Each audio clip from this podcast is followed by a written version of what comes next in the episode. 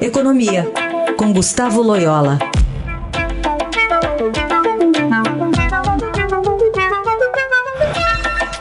Oi, Loyola, bom dia. Bom dia.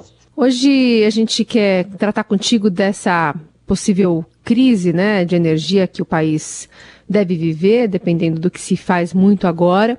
Ontem, o presidente da Câmara, Arthur Lira, afirmou que a medida provisória que o governo prepara para lidar com essa iminência de uma crise energética não irá trazer qualquer comando relativo ao racionamento de energia.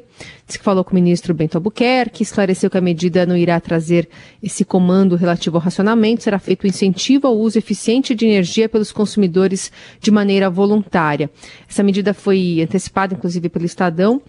É, a reportagem teve acesso a documentos internos que revelam a intenção de criar um comitê de crise que terá o poder de adotar medidas como o programa de racionamento compulsório e do consumo de energia e a contratação emergencial de termoelétricas, que, é, as que, enfim, demandam é, maior combustão, né, mais, inclusive, gastos é, para se ter essa mesma energia e considerando né, a conta sendo paga pelo consumidor. É, essa guinada, essa mudança de posição do, do, presidente da Câmara diz alguma coisa sobre como o, governo também deve lidar com essa, com essa questão, com esse problema? Bem, é, não se pode descartar né, é, o risco de, de se ter que fazer racionamento. Essa sempre é uma possibilidade. Né? É, não é hoje, talvez, a vamos dizer assim, o mais provável, né?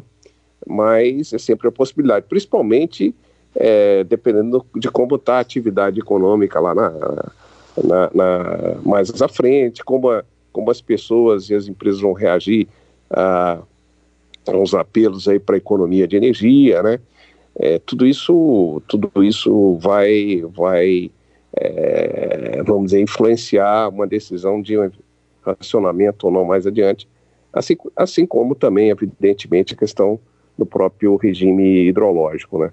Então, não se pode descartar a possibilidade, mas, é, visto de hoje, o, o que vai acontecer, o que eu acho que o governo vai buscar realmente é uma, é, uma redução do consumo através de medidas é, educativas e, e, e, talvez algumas medidas, é, é, por exemplo, algumas penalidades do ponto de vista de aumento de, de de, de tarifas em horários de pico, uh, coisas assim, né, para evitar o racionamento. Porque o, o, problema da falta de energia pode acontecer principalmente nesses horários de pico de demanda, né? Então, é, distribuir a demanda ao longo do dia pode ajudar, né?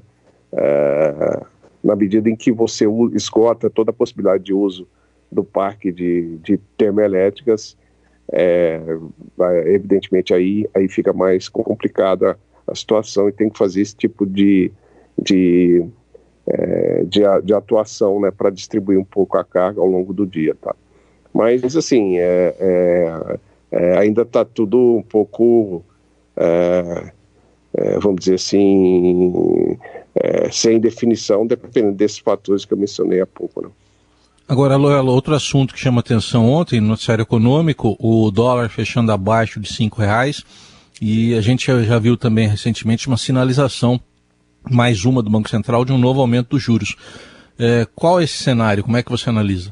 É, de fato, a queda da, do dólar tem a ver com, é, com movimentos que vêm do exterior, né?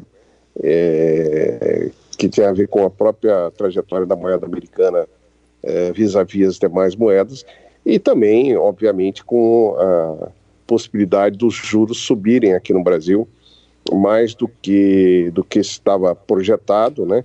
É, a, a, ata da reunião da última reunião do Compom acabou sendo mais dura do que do que o próprio comunicado do dia da reunião e aumentando aí a possibilidade de aceleração é, do processo de alta dos juros na, já na próxima reunião do Copom. Né?